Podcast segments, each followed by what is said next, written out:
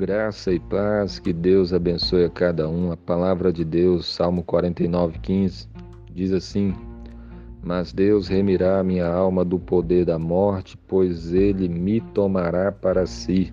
Amém.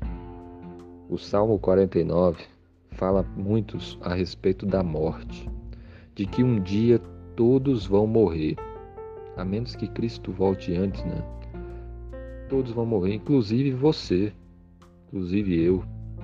E esse assunto parece botar medo em todo mundo, porque de fato a morte é um inimigo poderoso. E mais a boa notícia é que Jesus venceu a morte, e por meio de Jesus nós somos mais que vencedores.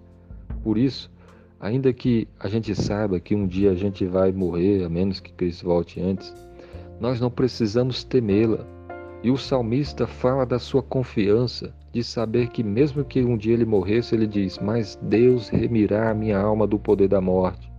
A morte não é o fim, porque Deus vai remir a minha alma do poder dela, pois Ele me tomará para si.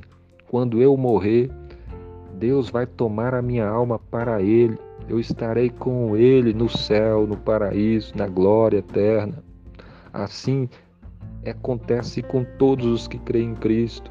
Se você se arrependeu dos seus pecados e crê em Jesus, se você está firme com Jesus, você não precisa temer a morte, porque quando ela chegar, você também estará com Cristo no paraíso.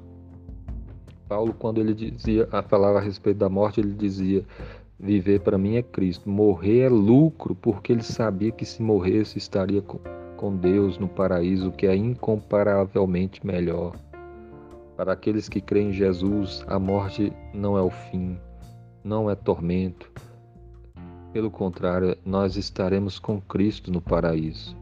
Mas para aqueles que não creem no Senhor Jesus, para aqueles que vivem no pecado, as pessoas vão morrer e vão para o inferno.